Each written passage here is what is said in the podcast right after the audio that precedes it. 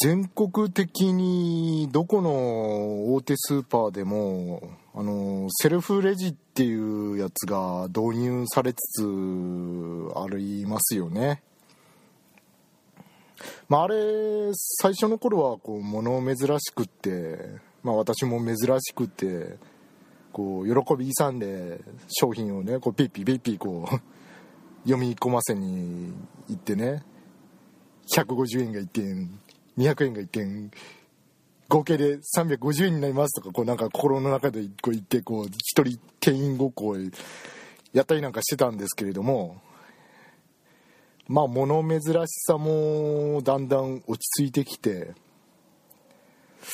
混雑している時はむしろ店員さんのいるレジの方が流れが早いんじゃないかっていうことに最近気がつきましてまあ結局セルフレジの方が空いているかなっていう時だけセルフレジの方を利用するっていう感じに最近落ち着いてきてるんですけど店側としてはねあのー、人件費の削減っていうこう、まあ、メリットがあるんでああいうレジを導入してるんだと思うんですけれども客側にとってはあれそんなにメリットなくないっていうことに だんだん気がつき始めましてまあまあ最近はそんな感じに落ち着いてますね。しかしですよ。しかしですよ。あのー、セルフレジの消費者にとってのメリットというものがどういうことかというのを思い知る出来事がございましてちょっとそのことについて語りたいと思うんですけれども以前ですねあの、ヨークマートをこう買い物で店内うろついておりましたところ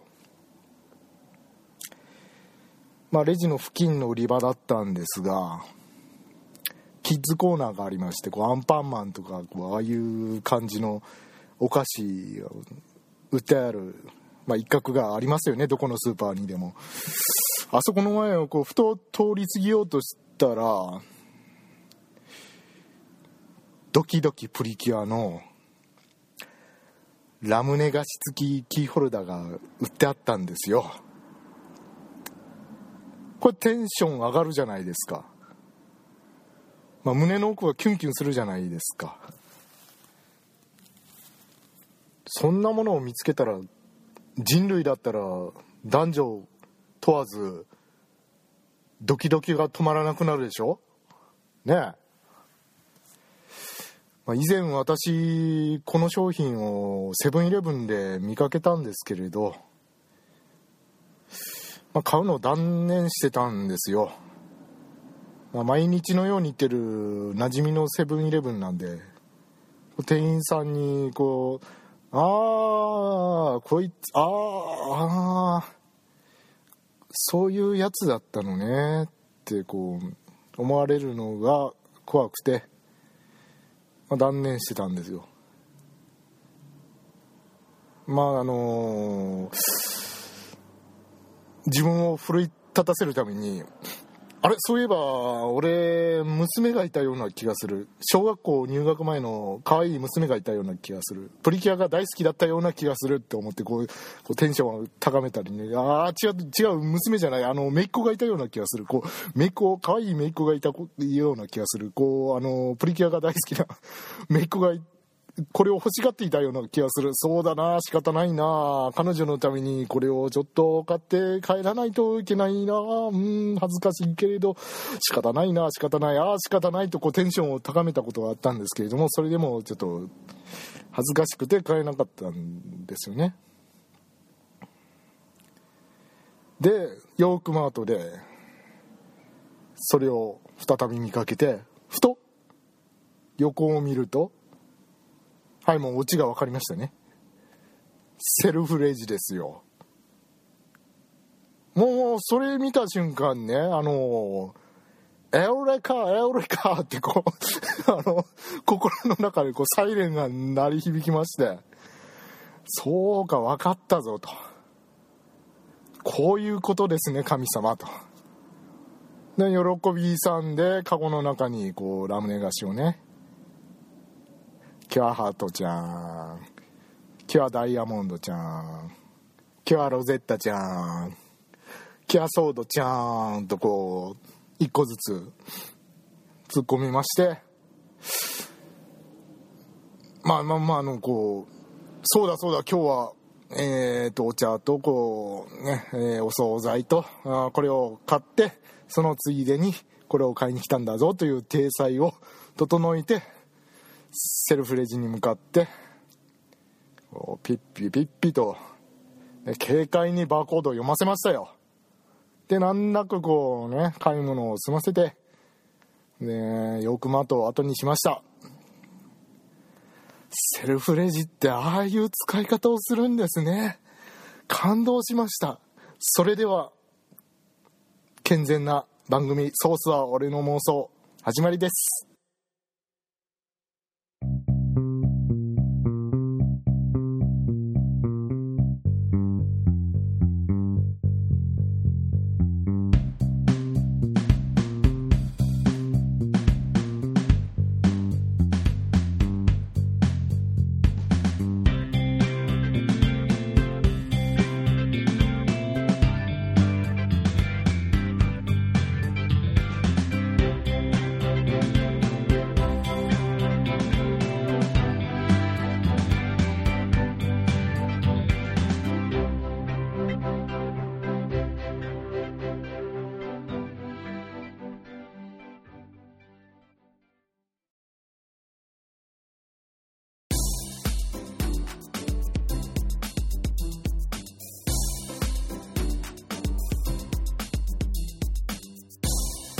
はい今日も健全な番組をお届けしたいと思います。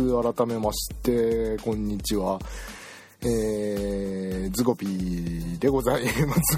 ズゴピーじゃんズゴックでございます。なんかこうズゴックもこうゆるキャラ化してくれればこう人気が出るんじゃないかなと思うんですけどキーホルダーとかになるのこうねやっぱり悪害なんかがねひいきされてるんですよ。ザクとかね。なんでズゴックは可愛く作ってくれないんだと。俺は水陸両用だぞと。可愛いだけが取り柄のやつと。違うんだぞと。強く主張したい。ジムだって一発で貫けるぞと。強調したいんですけど。ねえもう。くまモンとかハバタンとかねヒコニャンみたいにね。ならば人気出るのになと思うんですけど、まあまあまあ、それは置いときまして。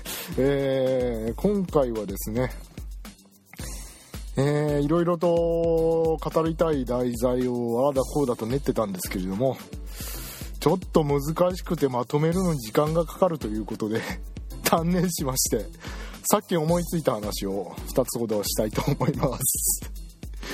え、20回目なのにこんな適当でいいの？っていうの。ね。こんな適当だから20回続けられたんだよ。って逆転の発想ですね。はい。言い訳もうまくなるわ。20回も続くとな。はい。では、えー、参りたいと思います。1つ目はですねあのー、私が体験したちょっと不思議な話をしたいかなと思うんですよ。これあのどういった出来事かと言いますとまずあのー、ある日ですね、あのー、もうもう何ヶ月前かな忘れちゃいましたが、まあ、仕事が終わってえー、まあ夜中も深夜回ってファミレスにちょっとまあ夜食食いに行こうかということでね仕事終わり行ってもうその帰りですよね。こうグダグダやってたら。1時もう過ぎてたかな？あの時は、うん、で、まあ、車運転して行ったんですよ。某ファミレスから帰ってきて。であのー、高速道路とか線路をまたこう高架橋みたいなんでこう車道がこう盛り上がったところよくあるじゃないですか。立体交差ね。あれをこう乗り越えてでその先がこう S 字カーブになってて抜けたすぐのところにあの交差点があったんですよね。まあ、いつも通ってるような、まあ、見慣れた道なんですけど。でその S 字カーブ抜けた交差点のところでちょうど信号が赤になったんで、まあ、ブレーキかけて止まったんですけど。なんかあの向こう側に物体があるんですよ。えっと状況を説明しますとこう交差点ってこうね信号機のある交差点だとこう四角く横断歩道が書かれてますよね。で、あのー、私の車が信号赤で止まって停止線があってで横断歩道があってで交差点があって向こう側にもまたあの平行に横断歩道あるじゃないですか、ね、でその、まあ、左右にもねあのー、私の向いてる方向と同じ方向に向かって横断歩道書いてあるわけですけど私のあの交差点を越えて向こう側の横断歩道の上になんなんかあるんですよ。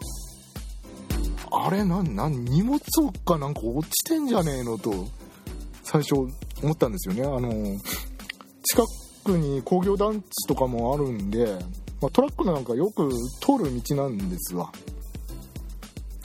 であのー積みにこう落としちゃったのかな？なん段ボールか何かかなと思って目を凝らしたらなんか動いてるんですよね。おやおやおやおやおや。これはこれはおかしいですよと。動いてますよ。動いてますよおじさんって。誰がおじさんです？誰がおじさんなのかちょっと分かんないですけど、ええ、大変ですよちょっと。と思いながら。目を凝らしてたらあの、まあ、そのうち信号は青に変わったんですよね。青に変わったん青に変わったということはあの横断歩道の信号は赤に変わってるんですよ。その横断歩道上に人だったらもうそこいちゃいけないわけですよね。赤信号だから。車道のもう車の通り道にいるわけですから。危ないですよね。であのー、対向車線は車がもう3台ほどもパッパッパーと通り過ぎてってるんですけど私の進行方向にはそのなんか動いてる何かがあるんで通れないんですよ。あれなんなんだ？何？あれ人？と思ってこうゆっくりこう徐行しながら近づいていったらどうも60から70ぐらいですかね。もうおじいさんがうずくまってんですよ。怖っと思って。えーっとびっくりするじゃないですか。もう時間的にもう牛三つ時も 近いような頃合いですから。横断歩道のど真ん中に深夜20時前ぐらいにおじいさんがうずくまってるんですよ。ええと思って。ここええー、と思いながらもうもう対向車線車が来なくなったんでくりゆっくり避けながらこう様子を伺いながら避けてあの一応こうクラクションをあのその前に避ける前にクラクションをプッて鳴らしたんですけれどよ避けてねっていう意味合いで危ないですよっていう意味合いでこう警笛に鳴らしたんですけどその時にあのそのおじいさんが人こっちをちらっと見てなんか立ち上がってゆらっと立ち上がっておもむろにズボンを脱ぎ始めたんですよ。えー、何何何これって思って。思いつつも私はこうこうちょちょっとまあ通り過ぎなきゃいけないなとこう 思いながらこう横を伺いながらそのおじいさんの方を伺いながら徐行してこう反対車線をこう通って元の車線に戻ってスーッとこうその場を去ったんですよ。で去って 100m ぐらいかな先にコンビニがあったんでとりあえずそこにあの駐車したんですよね。であの深呼吸して「おい待て今のは何だ?」と「おじいさんがいたな」と。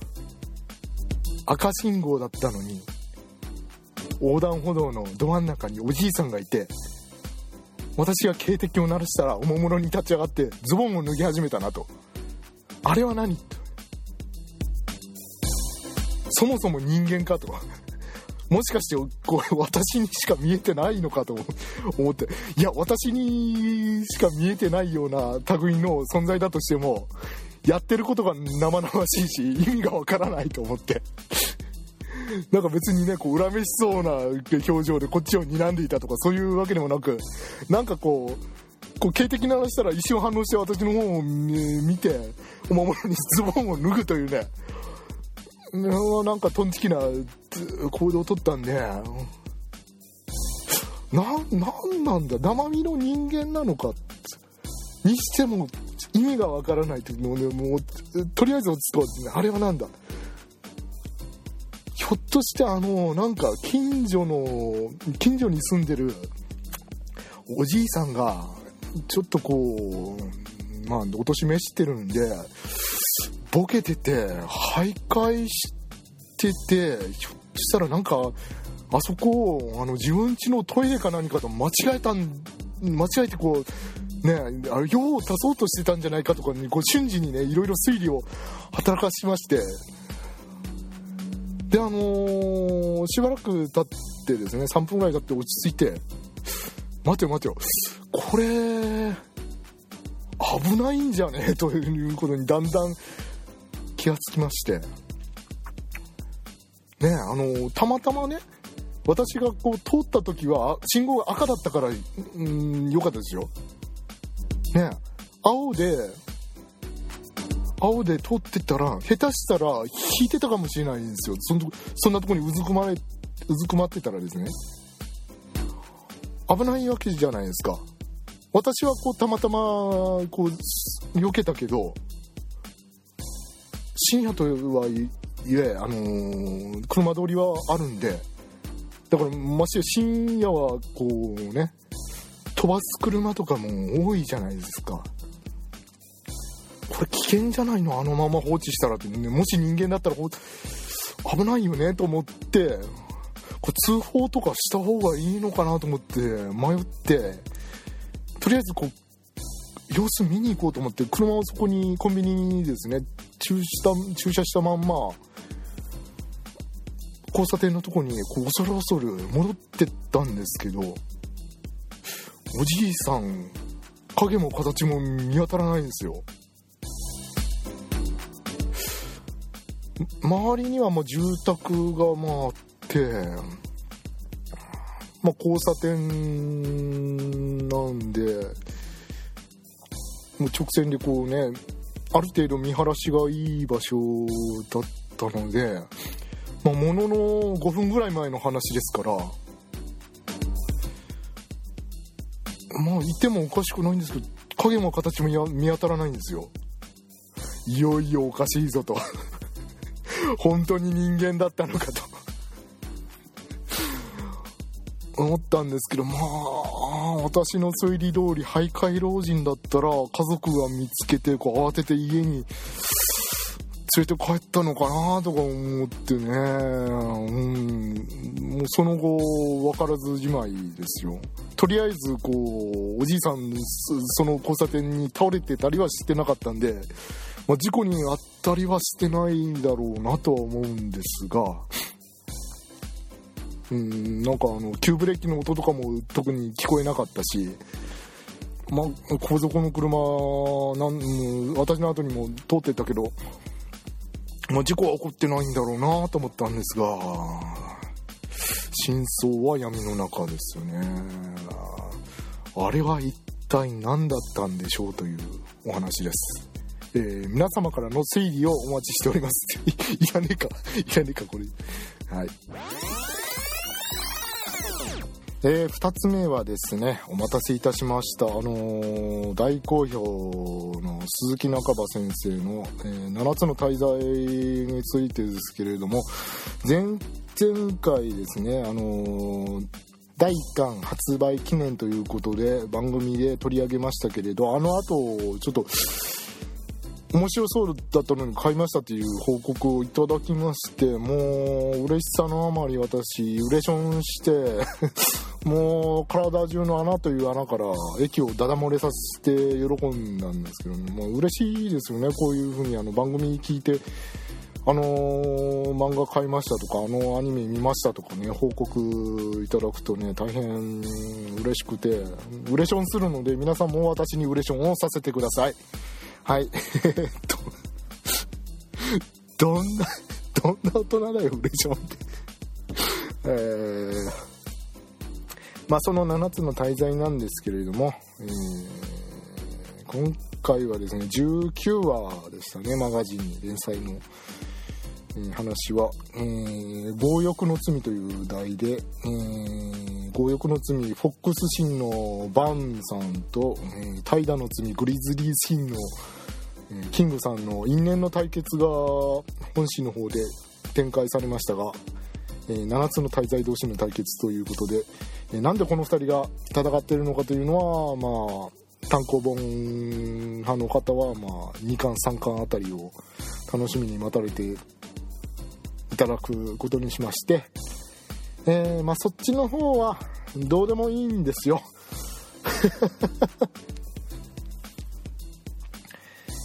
えー、私が取り上げたいのは第19話の扉絵ですご覧になりましたかね？あのー、7つの大罪のメンバーは、うんと、プラス、まあ、エリザベス王女、まあ、4人で旅をしているんですけれども、まあ、彼らの衣装を取っ替えてみようということで扉絵が書かれてたんですがお待たせしました。ディアンヌさんですね。あのー、私の一押しのディアンヌさんですけれども普段エリザベス王女が着ている服と、まあ、交換して、まあ、エリザベス王女の方はディアンヌさんの服を着てたんですけれども、そっちはどうでもいいんですが どうでもいいのかよってね。まあエリザベスも可愛いんですよ。ね。うん。ちょっとね瞳は大きくてねほんとね可愛らしいお嬢さんなんですけれども。まあねちょっとねリアンヌさんには僅差では呼ばないかな。でもごめんなさいね。ごめんなさいねっていう感じでね、えー、もう呼ばないかなと思うんですが。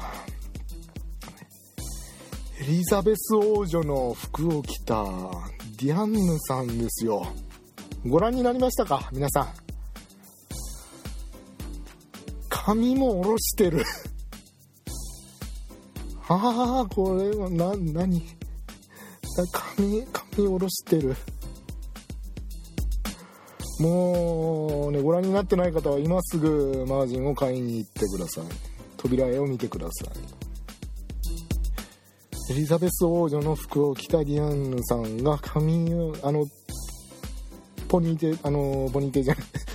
ツインテールを解いて髪を下ろした状態であの服を着ていると。あの服を着ているっていうことはあのディアンヌさんスカートですよ。スカート。巨人族の女がスカートを履いたっていうことはうんね。まあ、変態紳士の方々でしたらもう一瞬でお気づきになられると思いますが下から見えるっていうね。まあ実際の扉絵ではあのしゃがんでたんで見えないんですけれども。あの状態で立ち上がったら下から見えるっていうね。覗き込めるっていうね。あら大変。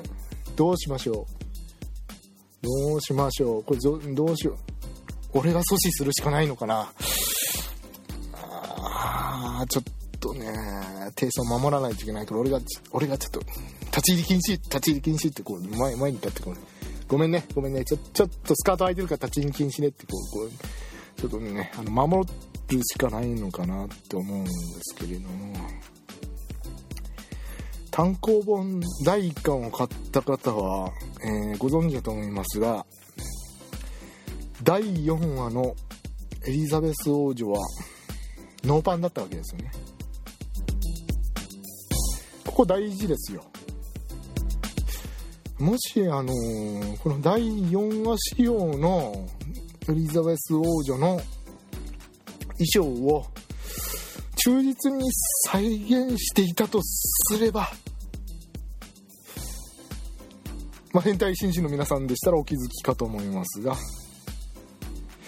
ディアンヌさんも入ってない状態ってことかな。ことだったら立ち上がった時にこう下から見えてしまうわけですよね。ワーニングですよこれ。は ワーニングワーニングですよこれ。は ああこれやっぱり私がこう立ち入り禁止ですってこう前に立って阻阻止するしかないですからね。これはちょっと危険だなと思いました。あの扉絵は危険ですね。髪を下ろしたディアンヌさんはもっと危険だということで。えーここに、えーお知らせして今回は、えーお開きにしたいと思います。お相手はズゴックでございました。それでは皆さんさようなら。次回まで。バイバーイ。